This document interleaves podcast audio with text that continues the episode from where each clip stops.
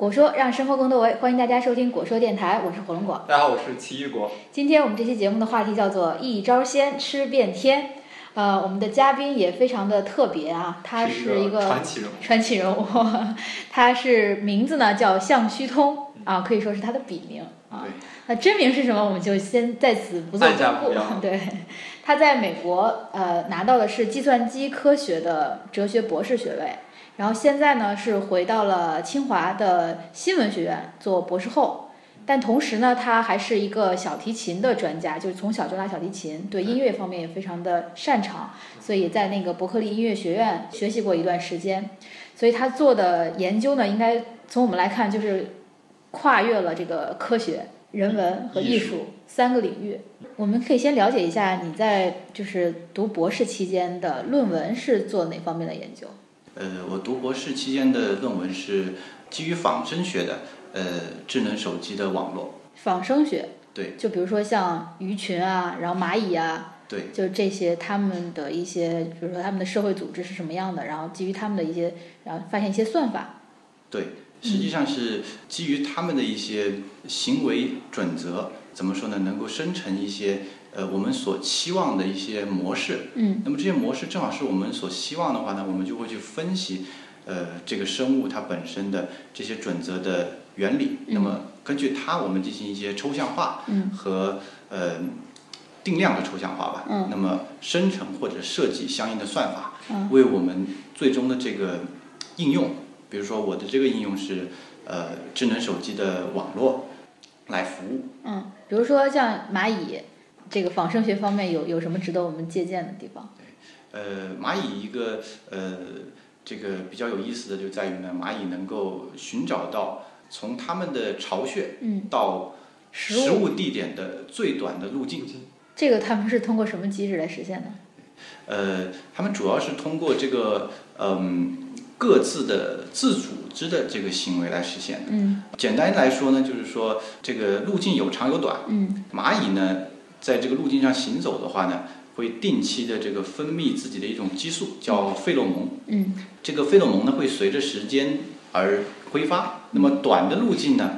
费洛蒙的这个挥发呢，因为这个蚂蚁的来往啊比较快，嗯，那么它挥发的速率就比较慢，嗯，那么它的浓度就高，嗯，那么偏偏这个蚂蚁呢，它就比较喜欢在这个费洛蒙浓度比较高的地方，嗯，去聚集，去行走。那么这样就形成了一个正向的反馈的一个循环了。嗯，那么越短的路径吸引越多的蚂蚁，越多的蚂蚁分泌越多的费洛蒙，越多的费洛蒙吸引越多的蚂蚁。那么这样就导致整个蚂蚁的族群可以通过自组织的形式能够找到最短的路径。嗯，那么我就是根据这个仿生学的隐喻吧，设计了相应的算法。当然还有其他的是仿生学的隐喻。那么。去为这个后面的这个智能手机的网络的这个问题来服务。嗯，像刚才提到的这种蚁群算法呀，包括很多遗传算法呀，都是从这种生物界里得到了很多启示。对，可以去解决一些原来我们一些复杂度比较高的一些问题的优化问题。嗯嗯，对，就是比如说蚁，它这个蚁群寻找路径的这个，就可以对你做的那个智能手机网络的构建，还有网络中资源的分配有一定的启示。对。啊，它实际上是从局部的行为导出了全局所渴求的模式，嗯，这个对，嗯，对整个系统是非常有利的。嗯，所以说这种呃，在一个学科内部，它其实已经开始，就很多情况下都是在借鉴其他学科的一些思想，就包括我们人向自然界学习，然后向这个生物学科学习，都是一个跨界的体现。对，没错。啊，那么在这个你读博士的这个过程中，你还去伯克利音乐学院去修读了这个音乐的课程。对。然后这个主要是为什么会这样选择？呃，这个选择等于可能从我这个比较小说起，因为这个我小学前一年呢就开始这个古典小提琴的这个技巧的训练吧，可以说，那么一直到大学，当时我是觉得古典音乐呢可能呃没有很大的兴趣，因为技巧的训练，但是后来我到了美国之后呢，呃。被这个美国的这个爵士音乐的创作体系 深深的打动了，然后我就就对这个产生了兴趣。那么就到这个伯克利音乐学院呢去学习作词作曲，嗯，那么编曲制作录音，嗯，呃，相当于说是这个一条这个叫 full stack，就是整一条线的呃音乐的这个创作吧，创作和制作。这个在这个当中呢，我也呃就找到了很多这个音乐创作上面的乐趣，那么也出了一些这个呃相应的作品。嗯，那么在这个计算机领域和音乐领域，应该说都比较擅长的话，你有没有看到他们两个之间的关联？有没有考虑把这两个东西结合在一起来做一些什么样的东西出来？在这个方面，我做了一些尝试，因为实际上呢，呃，计算机和音乐的创造这个当中呢，呃，实际上是已经有。叫做计算机音乐，叫 computer music，这是一个呃已经研究的比较，从上世纪六十年代开始就已经开始做的一个比较大的一个学科的研究领域。对于我来说呢，更多的是爵士，从爵士音乐体系的这个创作的这个角度和计算机科学这个当中的一些规律、手段、方法、工具、技术等等，把它们去做一个结合，形成合力。呃，可以讲一个实例。一个实例呢，就是，呃，我曾经呢把这个新浪微博或者推特上中当中的这个流啊，就实时的流，呃，直接呃引入下来，抓取下来。那么再进行一些机器学习和数据分析，呃的方式，那么找出它当中的时空交互的规律，那么用它们呢来启发算法作曲，就是实际上是启发一个音乐作品的创作。换句话说吧。就是它实际上提供了一种叫做听觉显示，就 auditory display，就是你可以通过听觉听收听这个实时生成的音乐作品，感知感觉到微博或者推特上面正在发生一些什么。嗯，比如说我们前一段时间那个国庆阅兵啊，然后大家都在发一些跟国庆相关的一些自己的想法，对，然后这个数据量也会非常大，对，然后它的体现的情感也会非常的积极，对，所以这些数据抓取下来以后，然后经过计算机的一些处理和分析，然后再加上那个编曲的人进行一些创作，它就会呈现出来一个比较激昂奋进的，或者是充满喜悦的音乐，是吧？对，没错，哎，这个这个联想是一个非常好的联想，对。还有像我们之前那个，我们城市研究圈也在做一些什么城市心情，对，啊，城市心情就大抓大家的那个微博发的一些文本出来，然后进行语义分析，然后呈现出来一个什么样的情绪，然后作曲家也可以把这个作为自己创作的一个来源，对，然后去创作一个匹配大家当天心情的一个音乐，啊，这样微博可以把这个技术买下来，可以每天发布一个为当当日微博心情音乐。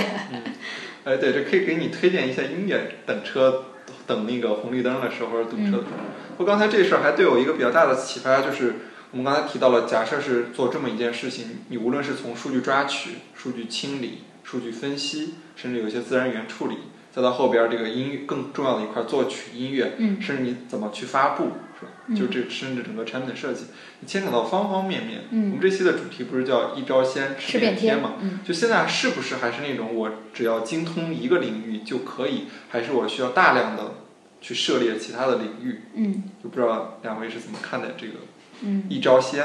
还是我要大量的涉猎其他的东西？人的精力总是有限的。对，就刚才说的这件事情，应该说一个比较创新的事情，因为把那个。计算机和音乐结合起来，而且最后以一个产品音乐创作的一个产品来呈现出来。就如果要完成全流程的这样一个过程的话，如果一个人他不了解其中每一个环节，他具体需要的一些技能，不了解他嗯可能产生的一些呃产品最终产品的呈现形式的话，可能很难完成这个东西。所以对于一个从一开始到最后，然后整个产品全流程生成的这样一个角度来看，是需要一个跨界的人才，就需要一个就像我们今天嘉宾这样的人，就他既懂计算机也懂音乐，啊，但是一旦你懂了这些以后，你要想把这件事情规模化或者产业化的时候，你就需要很多方面的专家来跟你进行匹配，比如说你的这个计算机处理这块儿，可能就找一个非常专业的，他在算法呀，或者是在其他方面非常有。长期研究的这样一个人来做这件事情，在音乐这端，你有很多这个作曲作曲家，然后作曲的人，然后来呈现这些音乐的表现形式。就是说，一开始你发现一个产品可能会是一个需要一个全全能型的人才，但是最后在规模化和市场化的时候，你可能需要一个就是专业化团队，就由专家组成的团队。嗯，我觉得在现在这个呃社会，我们叫移动互联网的时代，嗯，每一个人。都有每一个人的专长，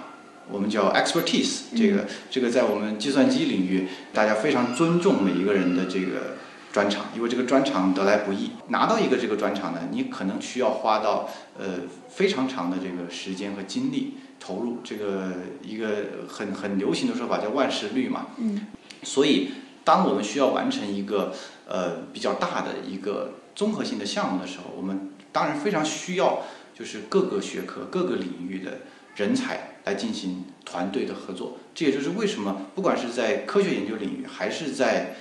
嗯，我们说工业生产领域，这个团队合作，大家非常强调的这种团队精神，都是非常重要的。就是在社会分工的角度来看，肯定是一个人他越专业化，呃，他能够占有别人没有的优势，然后这个时候他的不可替代性就很高，所以他得到的这个社会的认可和回报，他自己体现的价值也会非常的高。啊，就是肯定是越专业化，然后对于我们这个社会来说，也会更加让这个效率、生产效率来提高嘛。嗯，但是为什么我们要提跨界这件事儿？就是因为我我是觉得现在每一个学科发展的越来越深入，就是我们现在读书也好，做博士也好，你会发现要花大量的时间才能走到这个学科的前沿。这时候其实就特别需要一些视野，能够再退回来，嗯，去看一看其他人在做什么。这个其实对于下一步的科研创新来说非常非常重要。我自己的个人理解，就当你在非常能走进去、深入到一定程度之后，你只有在能够再抽出来看一下，我们所谓那种梯子型人才嘛，就是你既能深挖又能有横向展开，这样的话才有可能能推动下一波的进步。就是跨界人才对于推动社会的进步和学科的发展都有非常非常重要的作用。我前两天听说那个建筑学院的有一些，呃，就这两年啊，本科毕业以后直接。读博士的同学越来越少，大家都选择了就读个硕士，或者是硕士完了以后再出国深造，呃，或者有的直接就去工作了。感觉上，大家对那个专业化这块儿好像嗯没有以前那么的重视啊，就也包括现在这个新媒体啊、移动互联网啊、手机端的这些各种新闻的狂轰滥炸。嗯，大家对什么创业啊、创新啊，然后各个其他领域，大家比如说在做菜啊、做蛋糕啊，就一些比较好玩的东西都很感兴趣。唯独就是对，就是自己长时间研究了很长时间的专业，可能就不感兴趣了。而且我前两天听说有的同学去那个碧桂园面试嘛，就他们现在只招博士，就碧桂园作为一个地产公司只招博士，然后很多博士就是在自己的专业领域，呃，研究了很很多年，就累觉不爱。就很多学物理的、学数学的去他们那儿面试，就是到底是跨界呢，还是说就就是想把原来的这块放弃了？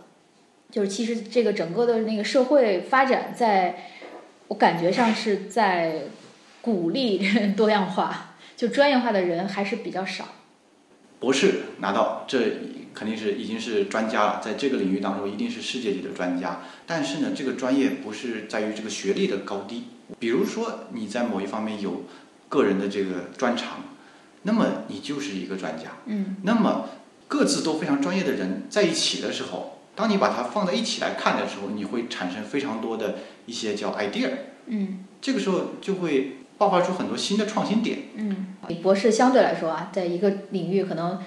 五五六年啊，长时间研究某一个专业化的问题，你可能积累的是不一定是这个知识积累有多少，但是你你积累的是方法。积累的是这个思维方式，然后在你从一个某一个领域的所谓的专家，再进到其他领域的话，你会迅速成长。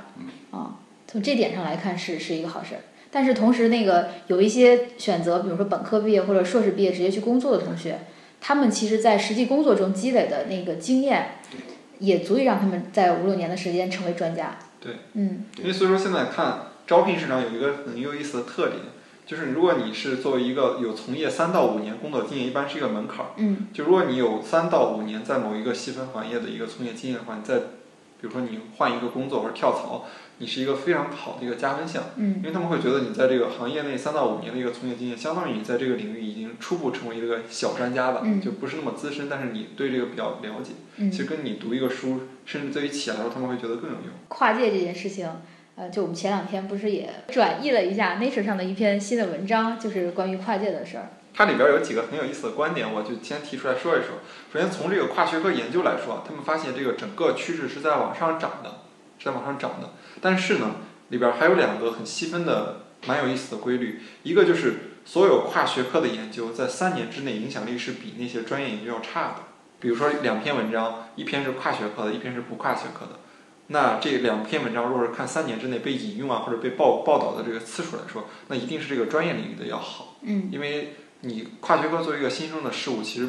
两边简单说都不太讨好，嗯，都有点像一个怪胎啊。但是呢，他如果是看一个稍微长期一点，他们看十三年，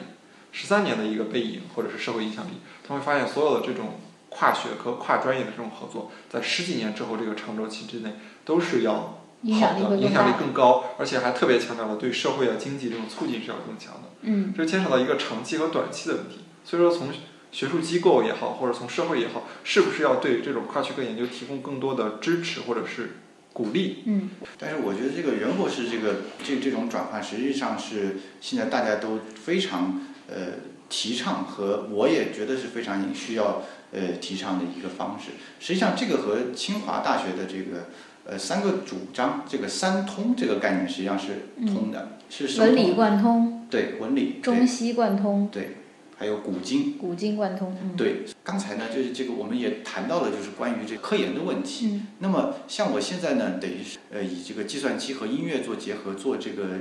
以音乐为代表的艺术形象的这个塑造。嗯。但另一方面，因为我现在在新闻与传播学院做博士后，所以呢，呃，是做形象的传播。那么传播学它实际上本身就是一个跨学科的领域，那么它涉及到了心理学、对心理学、营销学、对营销学、呃人类学，还有这个政治学，这这些这个这个先说这些这个比较核心的学科吧。就是刚才我们谈到这个呃 computational social science，从大数据的角度来说，大数据实际上本身也是一个跨学科的领域。它实际上是什么呢？实际上是计算机科学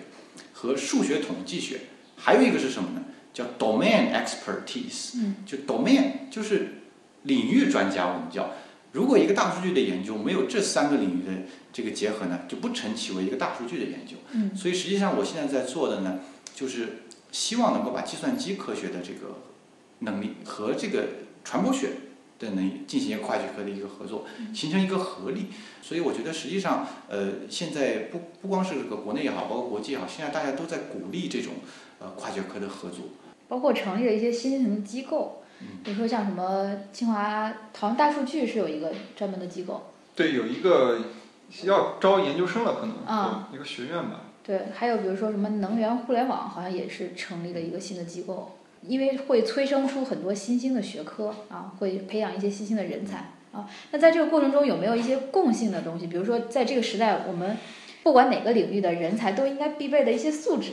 就这个是个基础吧，应该说啊，就是可能我们所说的这个数据分析、数据分析这个能力，它不仅仅是计算机学科的人才需要具备的，像我们。是 social science 的，然后就社会科学的，如果具备这样能力的话，你也可以就用数据来说话呀，做表达呀，啊。所以说我现在有一种直观的感受，随着这种刚才我们讲这种学科越分越细，我甚至觉得本科应该重新回到一种特别简单的一种切分方式，不应该就是本科要分的分专业，分的特别宽，越就分的特别的粗糙，到了你研究生可能分的会更细。像你刚才提到的那个每个人都会具备的，我觉得除了这种。数据分析啊，还有各个方面之外，我还觉得有一点特别重要，就是每个人都应该具有特别强的写作能力。嗯。就写作能力非常非常的关键，就是你能不能输出你的东西，传播你的东西。对，写作。写作。写作哈。写作。就是表达能力，表达能力，包括你的语言表达，还有这个书面表达。嗯。啊，就是当然，就协作和写作同样重要。就在这个跨界跨学科的这个过程中，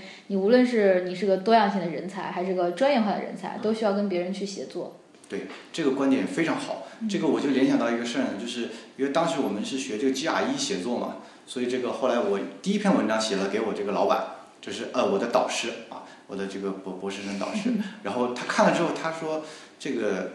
呃你写这个文章你是狄更斯的风格，但是我们这边这个写文章呢要用海明威的风格，什么意思？就是你这个要写清楚。要能写清楚，要简洁明了，所以他这句话呢，对于我的这个这个触动呢也很大。嗯，所以，所以我这个现在就形成了两种文风，就一种是这个文学创作式的这种文风，那么另外一种呢，就是这个我们非常严格的这种科学式的写作，就 scientific writing 这部分的这个写作。对啊，你是计算机系博士嘛？你写博士论文总不能用很多修辞手法。对，非常对。对。嗯。而且。学术型的写作其实是有有章法的，就是它其实有严格的这种章法，其实一方面是方便你写，另一方面也很方便别人读。对，我就按照你这个逻辑结构去读。所以不同学科中这些规则的设定，其实是为了这个同一个叫学术共同体，就同一个领域的专家之间能相互理解，有建立一个共同的学术语言，然后来来来这个进行交流。但是问题也是因为有了这些约定俗成的这些规则，不同领域的专家又。相对来说比较难理理解彼此啊，嗯，所以一些面向大众的科普宣传，嗯，包括现在微信号也有一些做这个科学科普的，强化科学家在社会中的影响力，对啊，也会招来很多合作者。他们说不是学科其实是有一种鄙视链的，所以就是学数学的看不起学物理的，学物理的看不起什么学生物化学的，对，学生物化学的看不起学心理的，心理的，然后也反正看不起这个学社会科学的，对，就有一长长的鄙鄙视链，然后在鄙视链最底端的这些，可能你跨学科的话，就是你跟人家专业化比不过，你可以比一下你的多样化，你可以比一下你。掌握不同领域知识的这个专长，就是说跨学科它其实也是一个专长。刚才说的这个链当中哈，在数学领域是一个非常好的一个跨学科的领域。实际上，在不论是我们计算机科学也好，还是这个呃我们说这个现在研究计算社会科学这个呃传播学也好，还是我们所说的这个生成艺术，比如说计算这个算法作曲部分，实际上里面都需要非常扎实和。具有创新能力的数学基础，实际上数学学科，呃，当然它可能是这个可能会有这个鄙视链啊，但是我感觉在这个在偏偏是这个这个好像是最保守的这个这个最顶端，他们恰恰是最跨学科的。在考虑是不是一招鲜吃遍天这个问题上，我们应该加入一个时间要素，就是你在成长的过程中，你可能一开始，呃，对自己的这个专业呀。不是特别的了解，你可以在不断的这个学习的过程中去积累对它的认知，然后去培养一些基本的方法和思维，然后这个方法和思维可以支撑你将来不管继续做专业也好，还是做其他学科、其他领域的工作也好，都会有一个非常好的支撑作用。然后在这个发展过程中，你去呃探索了很多个方向以后，可能最终你会选择一个你觉得既符合你的兴趣，然后又符合你的能力的一个方向，然后再。去深挖，可能你能就能做到一招鲜吃遍天。对，然后还有很重要一点就是你你深挖之后，你成为一个专家或者新领域东西之后，还确实是应该经常跳出来看一看，看一看其他的人都在干什么。这样的话，其实更有助于你再往上再走一步。嗯，对。那我们今天这期节目就聊到这儿，然后特别感谢啊向虚通啊先生 师兄，然 后对我们这个节目的支持，然后也希望我们之后有更多的合作和交流。我也很希望这个有呃能够愿意和我们一起合作的，能够这个呃这个我的联系方式就在这个向学通的网站上，向学通点 com。大家如果对计算机啊，对于传播呀，对音乐啊，音乐啊，嗯，然后对城市研究啊有兴趣都可以联系我。们。嗯，节目的最后我们为大家播放一段向师兄的音乐，大家也可以感受一下，就是计算机科学的这个博士做出来的音乐是什么样子。